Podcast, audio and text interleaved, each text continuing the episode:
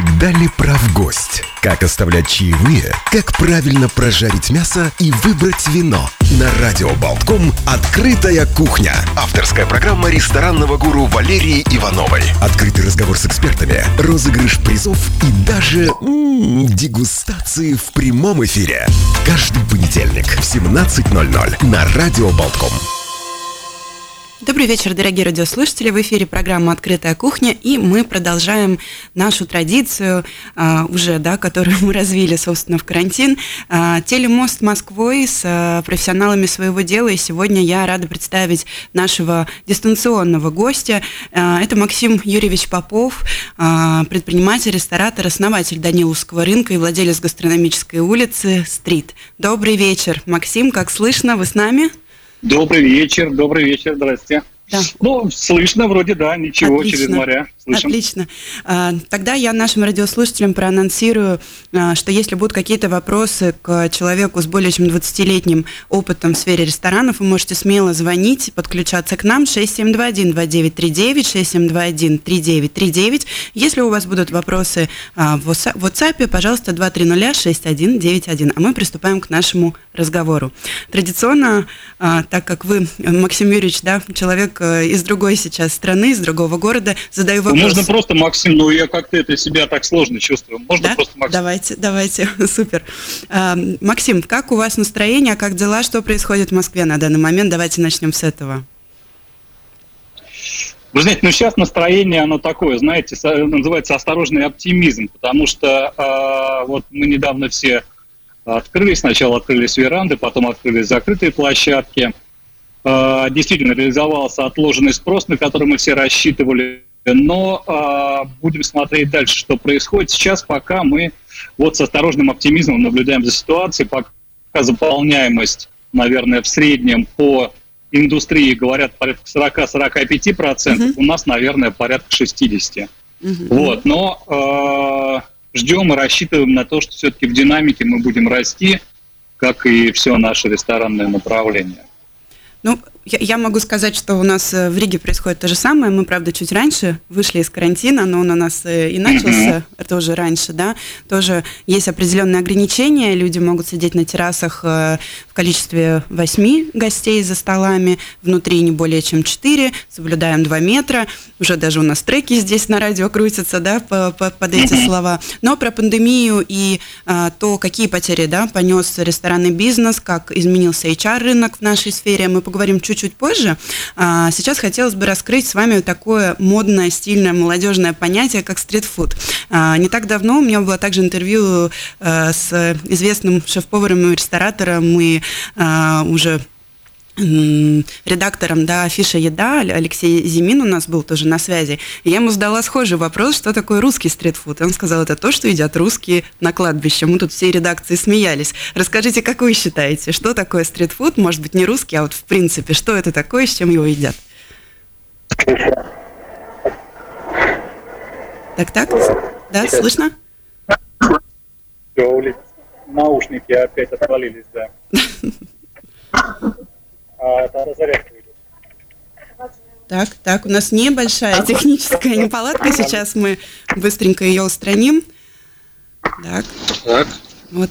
Техника 21 век подводит. Так, мы вас слышим, мы вас О, слышим. Все в порядке. Все, Супер. все шикарно. Теперь я вас замечательно слышу. Да. Еще раз, Валерий, можно, да, я это, да, прослушал. Леша Зимина понял, да, Леша наш такой да, давний товарищ, приятель, да. Да, он, он, э, да, сказал, что русский стритфуд это то, что едят над кладбище, да, наши соотечественники, то есть там винегрет, пельмени, еще что-то, что берут с собой, ну, как бы смеялись все редакции. Это он, он, конечно, известный шутник. Нет, нет, на самом деле все не так. Стритфуд у нас, да, начался наверное, где-то в начале 10-х, где-то 11-12 год, угу. и популяризировалось это направление через фестивали, которые у нас проводили а, ребята-организаторы фестиваля «Местная еда», угу. вот, которые, ну, по сей день, так они уже такие уже большие и знаменитые, но по сей день они какие-то фестивали проводят, это прекрасные open air. Вот, я к этому, честно говоря, тоже приложил свою руку, так как был назначен в 2011 году генеральным директором Даниловского рынка. Это первый рынок, да, который имел какое-то человеческое лицо, а я, наверное, был первый директор, которого вживую могли э, увидеть и пообщаться посетители. Вот, собственно говоря, мы там начали все это делать, вкраплять какие-то проекты небольшие, палаточки, павильоны, но у нас не стояла задача сделать из этого какую-то бакерию, наверное, хотя, может быть, где-то в глубине э, души очень хотелось. Вот. И где-то уже 14-15 год уже такие более основательные проекты пошли. Собственно, тот же самый Даниловский после ремонта mm-hmm.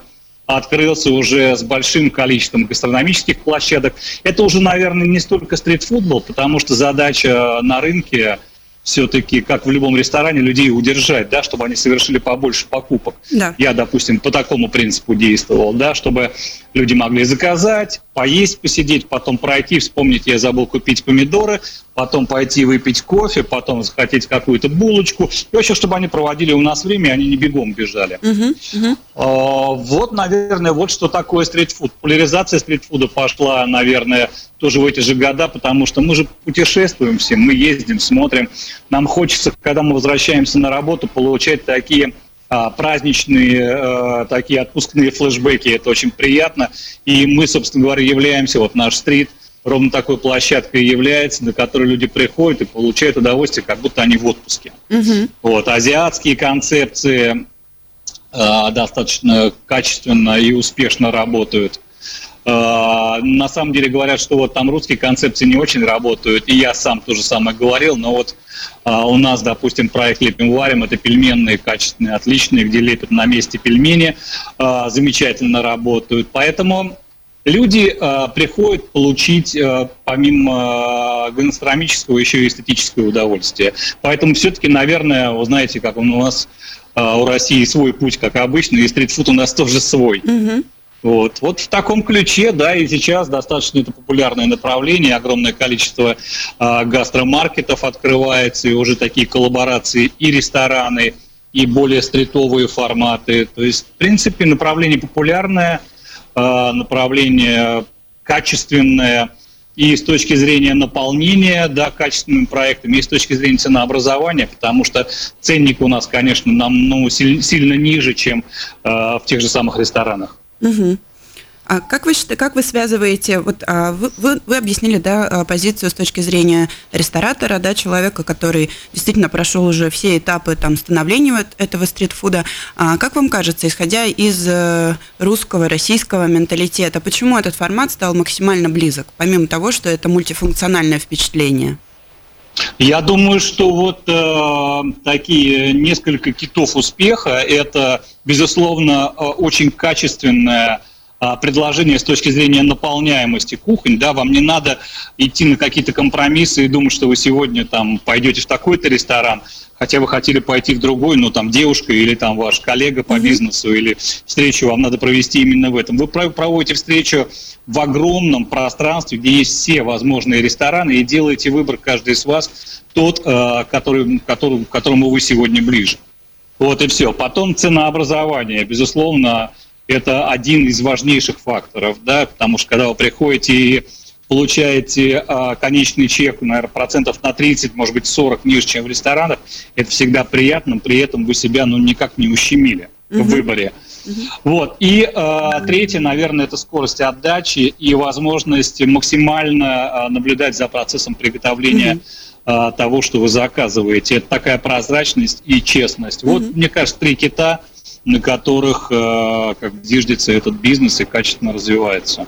Я полностью с вами согласна, а, даже с точки зрения посетителя, да, и того, что я была и на э, Даниловском рынке, да, когда вот только-только его переделали, потому что я в то время жила в Москве и работала, да, вот э, был такой период в жизни, uh-huh. вот, и в центральном рынке тоже была на Цветном бульваре, еще несколько там, э, как помните, 21 фудмаркет был таким тоже одним да, из да, первых. Да, это топовых. один из первых был, вот на самом деле я начинал uh-huh. ровно тогда, когда начинался фудмаркет, это да. один из первых прекрасных проектов, который был реализован в Москве. Сейчас он, конечно, уже такой старенький, поживший, на его смену пришли такие мощные игроки, уже такие, да, как и Даниловский, и Центральный. Не будем забывать по это, про огромный проект Депо. Да. Да, поэтому, да, классное направление, хорошо развивается. Вот, э, давайте сейчас перенесемся в Ригу. Скажите, вы были в нашей столице? Нет, но у меня есть очень близкий товарищ, который живет у вас в Риге, у которого mm-hmm. у вас было интервью, с которым у вас было. Это Мурат Юшко, который один из владельцев ресторана Кот. Да, да. Вот, да, да, да, да. Мурат вообще мой ученик. Мы когда-то работали в 2000 году э, в ресторане Джуста. Был такой замечательный да. проект, моднейший. Вот, и его туда приставили ко мне. Я его учил наливать напитки. Было такое. Какой маленький мир, да, оказывается? Да, да, да, все верно. И он нас приглашает, но мы все вот никак что-то не соберемся с друзьями и не доедем. Но мы это сделаем обязательно. Как только мир откроется, я думаю, вам нужно посетить. Да. Э, тем более у Мурада новый проект запустился вот буквально недавно, да? Да-да-да, три проекта у него сейчас, насколько да. я знаю. Все верно. Ну тогда мы будем вас обязательно э, ждать сюда. Хорошо, хорошо. Но хорошо. об этом мы поговорим после интервью. Да. А, давайте тогда перенесемся вот э, в Ригу, да. У нас Э, есть центральный рынок. Это uh-huh. ну, сами вот эти большие ангары, да, это постройки самые вообще старинные в Европе, ну так, по крайней мере, история нам говорит. А, и уже много лет, да, у людей не менялось, к сожалению, отношение к этому а, месту. А, объясню, по какой причине. Рядом находится вокзал, авто и э, железнодорожный. Рядом были все эти челноки. Да, в последнее время рынок стали перестраивать, реставрировать, проводить там даже показы мод мод среди красивых, таких харизматичных, да, полок с помидорами сочными и хрустящими огурцами с э, полей, да. А, и в какой-то момент там также открылся вот формат близкий и для вас, да, именно центральный гастрорынок, да, где есть возможность попробовать э, разные кухни мира, да, и в том же вот формате, что быстро и прозрачно для всех. Э, но есть такая проблема, что э, для нашего менталитета, да, э, с, сама площадь рынка, она для многих остается такой, знаете, асоциальной, что там ходят, э, ну, люди разной прослойки, да, что это может быть где-то опасно, что ночью ты туда не поедешь, э, что до сих пор там, ну, периодически какие-то криминальные истории происходят.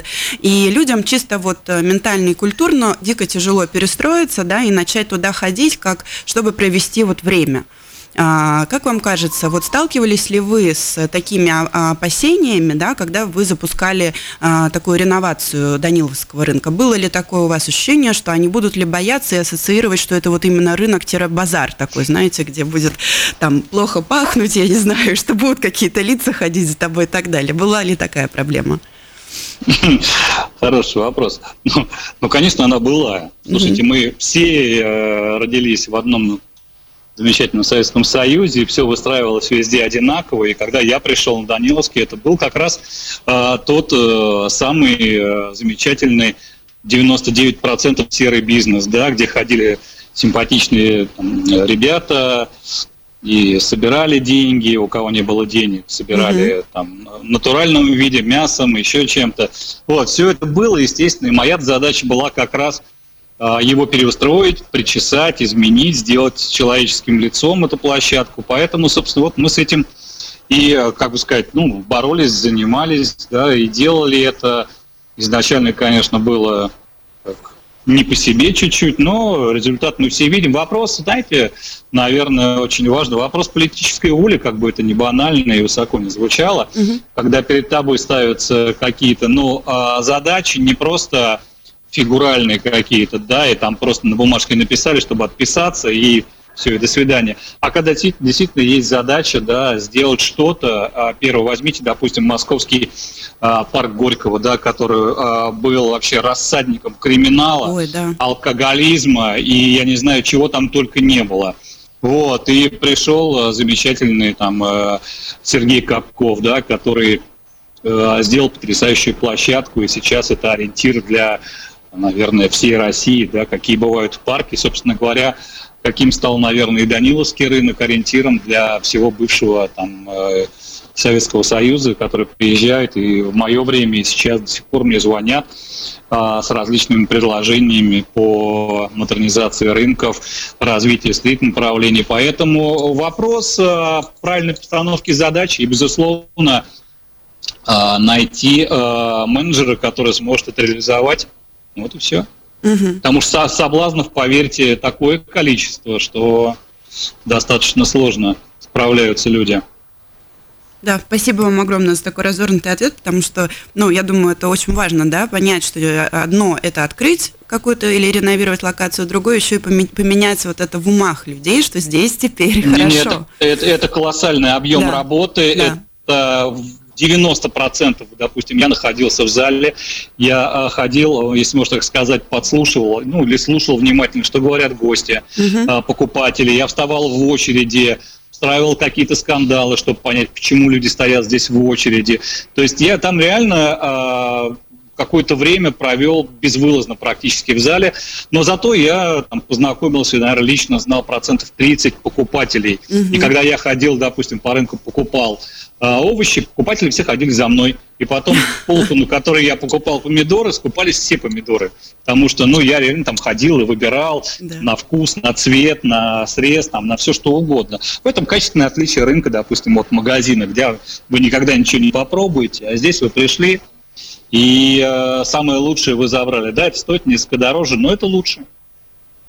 Да, и при этом, мне кажется, само ощущение, да, нахождения на рынке в магазине, оно намного шире, да, и свободнее, ну, если мы смотрим на посетителя. Ну, безусловно, зависит от того, на какой mm-hmm. рынок вы попали. Когда mm-hmm. вы попали на рынок 90-х годов, у вас действительно другие ощущения будут, э, чем от магазина. В магазин вы заходите, вы защищенные, все в упаковке, а на рынке вы заходите и думаете, кто за вами ходит сзади. Поэтому тут вопрос, в какое время вы попали на рынок. Если сейчас, то да. Mm-hmm. А, у, меня, знаете, еще какой вопрос вот э, к старым концептам, потому что я-то, когда готовилась к интервью, я вспомнила а, эти палатки с шаурмой, а, эти хот-доги возле метро, да, там не будем называть, и другие бренды, которые часто uh-huh. выбирали себе локацию возле спусков, да, в перехода и так далее. А, то есть это были вот такие форматы поесть быстро на улице, да, перекусить. А, был также и есть э, формат а, обычный фудкорт при торговом центре. И если мы так посмотрим со стороны, то все, что сейчас происходит, э, гастромаркеты, рынки, их можно как хочешь да, называть, э, это такое вот усовершенствование того, что было раньше. Вот у меня вопрос к вам, как к компетентному человеку, в какой момент это выстрелило, в какой момент это поменялось поднялась до модного места и соединила в себе что-то умноженное на 10 и так впечатлила э, посетителей? Ну, наверное, все-таки вот... Э... Ну, учитывая, что вот мы первые, да, кто открыли такой формат э, именно гастромаркета, не придатка сельскохозяйственного рынка, угу. мы не придумывали новый рынок, да, здесь, чтобы а, с Food City все привести, и мое глубокое убеждение, что новых рынков в принципе не может сейчас существовать. Угу. Могут быть модернизированы старые рынки, а, интегрированы какие-то новые концепции, но в старые намоленные места, потому что рынок это в первую очередь, помимо того, что это качественная продукция, это еще и люди. Да, угу. Люди, к которым приходят за гарантией качества того продукта, угу. который вы покупаете. Это первое. Поэтому все-таки, наверное, это 17-й год, 17 во всяком случае, если мы говорим про Москву, мы открыли, и, собственно говоря, это был э, ну, такой фурор. Я, допустим, эту площадку, ну, учитывая, наверное, все-таки еще и э, ну, какие-то и компетенции, и э, репутационную составляющую, да, я сдал эту площадку за одну ночь. Вот это скорость. Вот, и, вот это, да, это как бы показатель да, того, что это было на пике популярности, и когда я уходил с Даниловского, это был конец 2015 года, а, безусловно, все а, ну, ждали, что я должен сделать какого-то такого плана проект, поэтому а, сдать мне его удалось ну, достаточно быстро.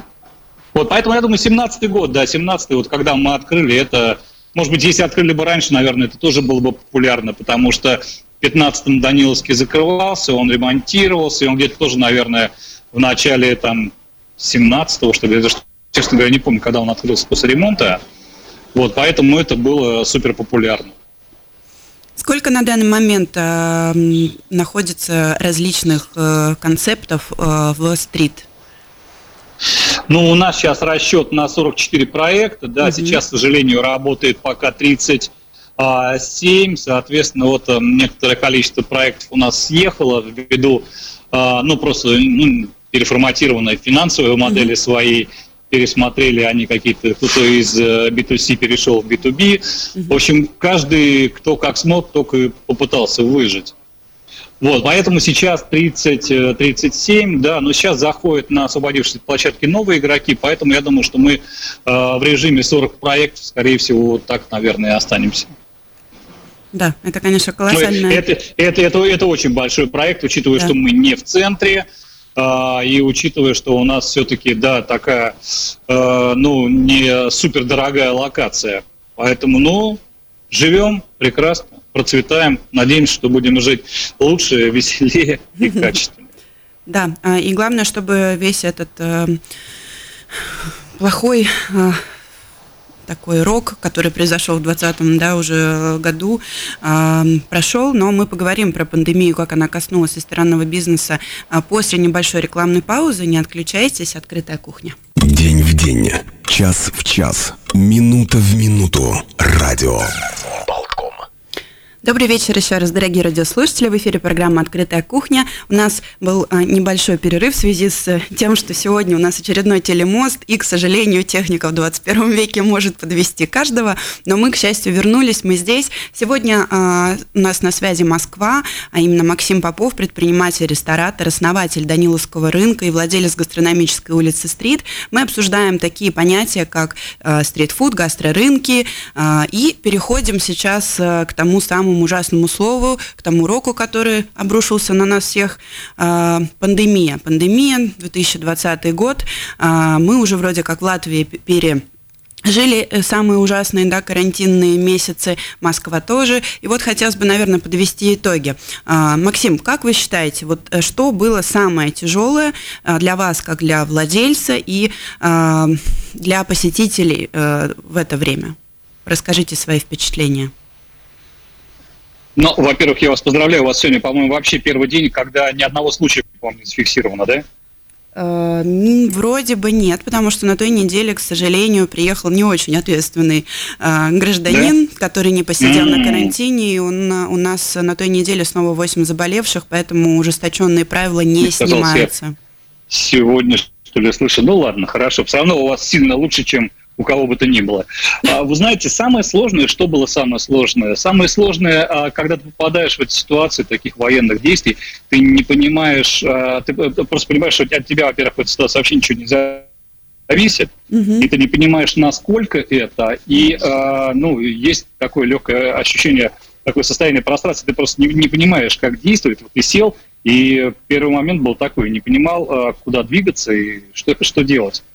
А самое главное, ты не понимаешь, э, э, э, ну, чем ты можешь быть в этой ситуации полезен, как повлиять на ситуацию. Потому что, да, ну, неохота а, там становиться следствием чего-то, а хочется, да, понимать, что ты а, там полноценный ведущий, а не ведомый. Вот, поэтому вот это самая сложная ситуация, когда ты не понимаешь, когда это закончится, а, как действовать и а, насколько все серьезно действительно, да, потому что мы слушали разные информацию, да, кто-то говорил, что, ребят, вы что, это очередной грипп, пойдите mm-hmm. попейте воды и успокойтесь. Кто-то говорил, что это ужасающая ситуация, и никто не знает, когда мы из нее выйдем. Поэтому я бы, честно говоря, не, не стал бы так сейчас утверждать, что, слава богу, все закончилось, и мы наконец-то все выходим, мы очень хотим, мы в это верим, но я думаю, что надо все равно быть и предельно внимательным, и осторожным, и стараться соблюдать все предписания, которые нам дают. Я не знаю, у вас тоже наверняка такие структуры есть, как у нас Роспотребнадзор, mm-hmm. поэтому лучше здесь как бы перевдеть, да, и э, перестраховаться немножко в избежании того, чтобы ситуация не возобновилась. Mm-hmm.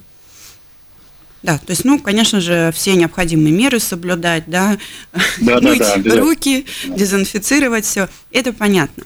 А, скажите, вот если у вас на данный момент какое-то, ну, возможно, это будет субъективное, может быть, вы знаете конкретные цифры, а, какое количество не открылось ресторанов после карантина?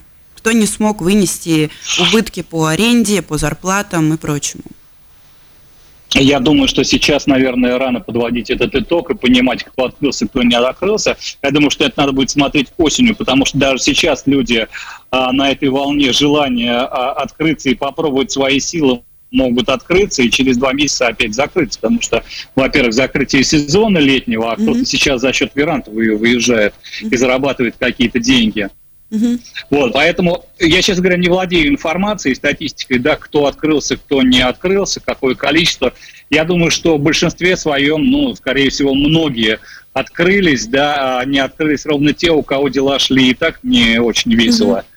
Ну, собственно говоря, это можем, наверное, там какую-то проекцию сделать и на наш проект, потому что у нас допустим, те, кто хорошо работали и качественно, да, они да, и открылись, и работают, угу. и продолжают зарабатывать деньги. Да, наверное, не в том объеме, но тем не менее мы видим, один, сейчас надо отсматривать все в динамике, да, то есть мы видим динамику положительную, мы видим, что у нас идет наполняемость площадки постепенная, она там не очень большая, не очень высокая, но надо понимать, что у нас еще и веранды нет, да, поэтому угу. все-таки мы видим то, что люди соскучились по атмосфере, мы видим, что люди хотят получать качественную еду, что они все-таки немножко устали от этих экспериментов по готовке дома. Угу. Поэтому э, какое-то количество, безусловно, закрылось, но смотреть на общую картину нужно будет несколько позже. Да, уже осенью после сезона, после всех веранд. Да, да, угу. да. Да, угу. я думаю, что октябрь месяц он будет такой э, достаточно показательный для этого, и вот в этот момент уже можно будет делать какие-то знаю, оценки, аналогии проводить с чем. Угу. А, насколько доставка, да, у вас тоже очень много сервисов а, по доставке еды, а, спасла рестораны да. в Москве? В этот период? Вы знаете, я не, не знаю ни, ни один ресторан, которого спасла ситуация по доставке в Москве. Мне кажется, их просто нет, потому что угу. все-таки а, ресторанный бизнес и бизнес, который заточен под доставку, совершенно разные направления и э, просто разные бизнес-модели. Mm-hmm. И э, конечный продукт, который получаете вы в ресторане и которого получаете на доставке, mm-hmm. это совершенно разные две вещи. И переформатировать офлайн проект хорошего качественного ресторана в службу доставки, это очень, очень, очень сложно. Скорее, это был некий реверанс гостей и э, желание помочь да, угу. там, излюбленным проектом, поддержать их, да, вот это, наверное, было, но то, что какие-то э, рестораны смогли заработать большие деньги, я такого не слышал. Угу. А помочь поддержать своих сотрудников, это да, действительно, это помогло, потому что какие-то там, не знаю, 10, 5 может быть, 15% от, от того оборота, который имели рестораны, наверное, кому-то удавалось угу. заработать. Но это еще раз говорю, для того, чтобы а, не заработать самим рестораном и ресторатором, а для того, чтобы поддержать сотрудников, чтобы там а, хотя бы там, ну, в каком-то количестве иметь возможность выплачивать им заработную плату, и чтобы они могли поддерживать свои семьи на плаву, потому что ситуация тяжелейшая, и государство, конечно, там, ну, в каком-то объеме помогало, но мы имеем возможность, да, а, смотреть, как государство помогает во всем мире, вот, и, конечно, хотелось бы а, помощи несколько более адресной и более значительной. Угу. Ну, э, я абсолютно да, понимаю, о чем вы говорите. То есть, понятно, если э, там, посетитель идет за театром, да, гастрономическим, который включает в себя и сервис, и атмосферу, и само время провождения, конечно, это не сравнится с доставкой. И вот когда у нас начинался карантин, мы делали ставки с моими коллегами э, из ресторанного бизнеса, да, кто будет закрываться, и будут ли заказывать еду из fine dining а, да, и будет ли сам fine dining э, делать доставку. Не так работает. вот, так, так, так, да. Связь есть у нас, слышно? Так, у нас немножечко опять техника подводит. Ждем. Ждем, ждем, ждем. Валерия. Да, я вас слышу, Максим. Слышите, да, извините, да. да, у нас мы с вами как на войне, прям реально. То наушники отключаются, то телефон садится. Но видите, насколько мы а, все равно выживаемы. Да, да. Мы все равно идем дальше, и мы не сломаемся. Да, это точно. Это вот, наверное, школа ресторанного бизнеса. Да. Люди могут все пройти и за пару, и сломанные это наушники. Да. И я, естественно, не слышал вопрос, который вы да, задавали, если можно. Смотрите, да, мы делали ставки э, с моими коллегами, да, с моими клиентами рестораторами да, и работниками ресторанов. А, будет ли fine dining а, предоставлять э, такую опцию, как заказать на дом? Одни из моих друзей и клиентов, там, шеф-повара, владельцы, да, говорили, что нет, из принципа я не буду делать доставку, потому что ко мне гости приходят за гастрономическим театром. Я им даю этот спектр, а если я буду свое красивое блюдо, которое должно вот отдаваться сразу, да, оно иначе теряет там и свойства, и текстуру, и вид, то я эм, как бы свою концепцию я нарушу, да, это совсем не то, что я хочу. А, но прекрасный пример, как раз Мурат Юшко, ресторан «Кот», э, где Действительно, э, ну, люди приходили за мистической атмосферой, потрясающим качеством э, э, рыбы, да, и японских блюд. Они как раз в карантин запустили, да, доставку. И вы, вы не поверите, но действительно люди настолько скучали по вот этому формату, да, кода, что все равно заказывали дом, домой, все равно делали красивые фотографии, раскладывали эти идеальные там суши на, на тарелках, да, кому-то даже дощечки доставались, да, фирменные, которые Мурат э, у себя в ресторане предлагает. Поэтому да, да, да. кто-то вот пошел на этот риск, потому что мы все думали, что dining вообще не будет делать доставку, а вот видите, у код получилось. Тоже такой ну, хороший пример. Во-первых, Мурат просто сам по себе талантливый парень очень. Это да, да. молодец. У него, да, у него и так все получается. Он получил колоссальный опыт, он молодец. Вот, вы знаете, у нас, э, как говорится, зашли э, видеоужины. У нас ребята да. из вот Fine Dining, да, тот же самый White Rabbit Family, Володя да. Мухин, да. они делали и до сих пор продолжают делать э, видеоужины. Они отправляют все продукты, вот, и люди вместе с ними по э, Zoom там или по каким-то средствам связи готовят. Mm-hmm. Это зашло. Премиальная доставка, допустим, по э, суши, э, это нормальная история, потому что ну, ничего там такого странного в этом нет, это работало всегда. Угу. Я в свое время работал в одном из э, лучших японских ресторанов, и э, там со средним чеком, ну не совру, ну, не, там порядка 5000 рублей. Uh-huh, uh-huh. И мы отлично отправляли, но просто это совершенно другая же история, да. Вы получаете супер классную одноразовую посуду, которая была привезена из Японии с характерными рисунками. А, а, это абсолютная аутентика, да, когда вы получаете, вы прям погружаетесь в эту Японию. Даже и вам не жалко за это заплатить mm-hmm. деньги, да, mm-hmm. потому что вы видите, что а, это, это стоит этих денег. Вот и все. Поэтому это нормально. Mm-hmm. А вот э, как раз у меня был вопрос, да, подготовленный для вас, э, какие-то новые бизнес-модели, да, что экстра могут сейчас предложить э, рестораторы, да, вот э, мы можем обсудить, что в пандемию было, и что сейчас, да, возможно, что-то поменялось. Вот, например, видеоужина в Риге никто такого не делал. А, а мне кажется, что это просто потрясающий такой интерактив, да, ты вроде как... Ну да, но для этого вы, шефом. безусловно, для угу. того, чтобы делать такие ужины, вы, безусловно, а, должны иметь какой-то бэкграунд, да, да. допустим, Володя там и братья Березутские, и а еще у них, вот, к сожалению, господи, как же так я забыл, там селфи-ресторан, а, шеф-повар селфи, а, Казаков, да. Володя Казаков. Да. Вот, они, а, они люди с именем, они mm-hmm. люди с репутацией, они люди, за которыми а, на их шеф-тейблы приходят специально, записываются, покупают эти билеты. Поэтому, когда они предложили этот формат, безусловно, а, людям это, это интересно. Это люди, которые к ним приходят. Они готовы платить деньги за эксперименты, гастрономические mm-hmm. эксперименты, за тем, чтобы получить какие-то новые эмоции, новые ощущения в силу того, что а, физически их невозможно получить, да, и невозможно не полететь никуда за каким-то новым experience ом. Mm-hmm. Вот это, это класс, это кайф, они реализовали это, и э, очень успешные. Я так понимаю, что они планируют дальше продолжать, пока не будет никаких возможностей никуда ездить. Mm-hmm. Они также будут собирать и будут такие онлайн chef table ы делать, и очень здорово у них это получается.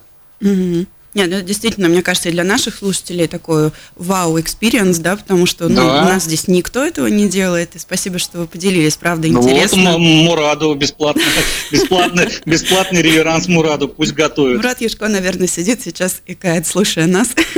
Да, да, да, он да. сказал, что он будет смотреть. Да. А, какие-то, может быть, есть еще новые вот а, бизнес-модели, которые ресторанный бизнес а, может сейчас предложить для привлечения своей аудитории? Может быть, вы, вы знаете, вот основная, как бы основное дополнение, или, можно сказать, такая некая диверсификация, да, распределение угу доходов, если их можно так назвать, это все-таки это доставка, да, доставка, которая а, смогла бы сейчас, и я думаю, что так и будет, усилить, да, потому что mm-hmm. просто на доставке, на новой доставке а, достаточно сложно спрогнозировать и остатки какие-то, и еще и какие-то большие списания происходят. Когда у тебя точка офлайн работает, и ты дополняешь ее доставкой, это, наверное, э, сработает и будет хорошо дополнять дальше. Поэтому я, честно говоря, не знаю, какие еще новые направления сейчас а, использовали у нас рестораторы, кроме вот этих вот онлайн ужинов, онлайн мастер-классов и какого-то, наверное, какой-то доставочной составляющей. Мне кажется, больше ну, такой какой-то практики серьезной не было. Ну, угу. Возможно, что-то родится еще, но пока, мне кажется, больше не было. Угу. У нас а, также, ну, как пример, да, так как мы сегодня сравниваем, да, два рынка Рига-Москва, э, очень, как мне кажется, была интересная опция, что а, винные бары, да, ну, винный конкретно даже один, Noble Wine, предлагали угу. потрясающую, на мой взгляд, услугу, это консультация с сомелье. То есть можно было позвонить э, в свой любимый винный бар, поговорить со специализированным человеком, который э, сможет грамотно подобрать вино, пообщаться, это дополнительная коммуникация, и тоже при своего рода вау-эффект. У них прям были дни, когда вот можно было э, позвонить, да, и как горячая линия винная. Вот мне тоже кажется, что такой интересный формат, который смело можно использовать и дальше? Ну, на, ну, наверное, это скорее можно отнести вот к категории dining. Это такая, знаете, эстетско-буржуинская история. Да, да, да, наверное, да. наверное, да, но почему нет? Угу. Наверное, наверное, может быть, но это скорее такая опционная какая-то штука. Это как в какое-то направление бизнеса упаковать, наверное, достаточно сложно. Вот, угу. но да, да, как дополнение к хорошему ужину, э, совет сомелье, да, ну, здорово, классно. Да, потому что у нас именно в карантин ввели разрешение на доставку алкоголя, и это пришлось как раз э, на руку, да, что а, есть ну, возможность... видите, у вас хорошо, у да. нас пока еще до этого не дошли. Вот, я, поэтому я с вами тоже вот делюсь нашими такими плюсами в пандемии, если можно так говорить. У нас остается ну буквально ну, да. там пару минут, к сожалению, до окончания нашего эфира. А, можете ли вы вкратце, там, может быть, какие-то три пункта выделить? А, как вы видите, насколько поменялся именно HR рынок, а, отношения между работником и работодателем в связи с вот карантином и сокращением штата и так далее? А, вы знаете, если охарактеризовать так в целом да, ситуацию, конечно, mm сейчас э, рынок арендаторов, а HR, конечно, направлен на э, сотрудника, да, потому что колоссальный дефицит, колоссальный дефицит линейного персонала, колоссальное там э, предложение, с другой стороны, да, уже от сотрудников, э, которые там, зарабатывают несколько больше, потому что их сейчас на рынке стало э, значительно больше, да, в силу там, определенных обстоятельств, mm-hmm. сокращений и всего остального. А линейный персонал – это катастрофа как была, сейчас она стала еще больше, потому mm-hmm. что мы, допустим, на своей как бы площадке, на встрече можем это анализировать, и те сотрудники, которые у нас раньше работали образно говоря, там за 30 тысяч рублей, они сейчас за 40 даже не хотят работать. Угу. Хотя, в принципе, ситуация, э, ну, она абсолютно не изменилась, а людей у нас, я как и говорю, стало там, ну, сильно меньше. Угу. Поэтому просто, потому что предложение сейчас для них раскрылись колоссальные. Потом летние веранды, да, на которые сезонно можно выйти и зарабатывать очень хорошие деньги. Mm-hmm. А так как они рассматривают перспективу в таком достаточно коротком промежутке времени, они же не думают, что им потом куда-то возвращаться. Ну да. Вот, они хотят сегодня и сейчас, ну, хотят правильно жить в моменте. Mm-hmm. Вот, они этим занимаются, они живут здесь сейчас, хотят зарабатывать сегодня, а не какими-то сладкими перспективами. Mm-hmm. Поэтому колоссальная катастрофа на линейном персонале, на а, топ-менеджменте, наверное, как была проблема, так она всегда и будет, потому что найти хорошего, качественного сотрудника – это всегда была огромная проблема. А вот этот вот средний сегмент, я думаю, что он сейчас увеличился, и на рынке сейчас огромное количество таких а, среднестатистических сотрудников. Угу. Хорошо, очень интересно, да, вот что мы можем так действительно сравнить и понимать ситуацию. А, но я, я считаю, что в любом случае а, пандемия, да, она тоже выносит свои коррективы, да, мы можем вынести для себя новые уроки, выводы а, и как-то и свой бизнес перестроить, и, возможно, переосмыслить отношения, да, между собой и там работодателем или между собой и работником. У нас, к сожалению, да, сегодня времени оказалось меньше, чем мы планировали, да, потому что были небольшие технические неполадки. Максим, я э, вас от всей души благодарю за то, что вы все равно с нами сегодня были. Да. Спасибо О, большое. Я было... беру на себя удар, потому что все технические неполадки были связаны со мной, а у вас, Лиги, прекрасная связь. И замечательные люди, поэтому Мы вас Всё очень хорошо. ждем. У нас сегодня э, в Да, прямом эфире спасибо. был Максим Попов, э, предприниматель и ресторатор с более чем 20-летним опытом, владелец гастрономической улицы Стрит. Ждем вас распростертыми объятиями уже, когда мир откроется Спасибо. здесь в Риге. Обязательно проведем вам гастротур. Спасибо большое, хорошего спасибо вечера большое, и Валерия. стойкости вам. Всего доброго, Да. до свидания. До свидания. До свидания. Спасибо. Да. У нас э, сегодня заканчивается наша прямая трансляция. Э, Родион Золотарев, звукорежиссер, я Валерия Иванова, и встретимся в следующий понедельник. Спасибо.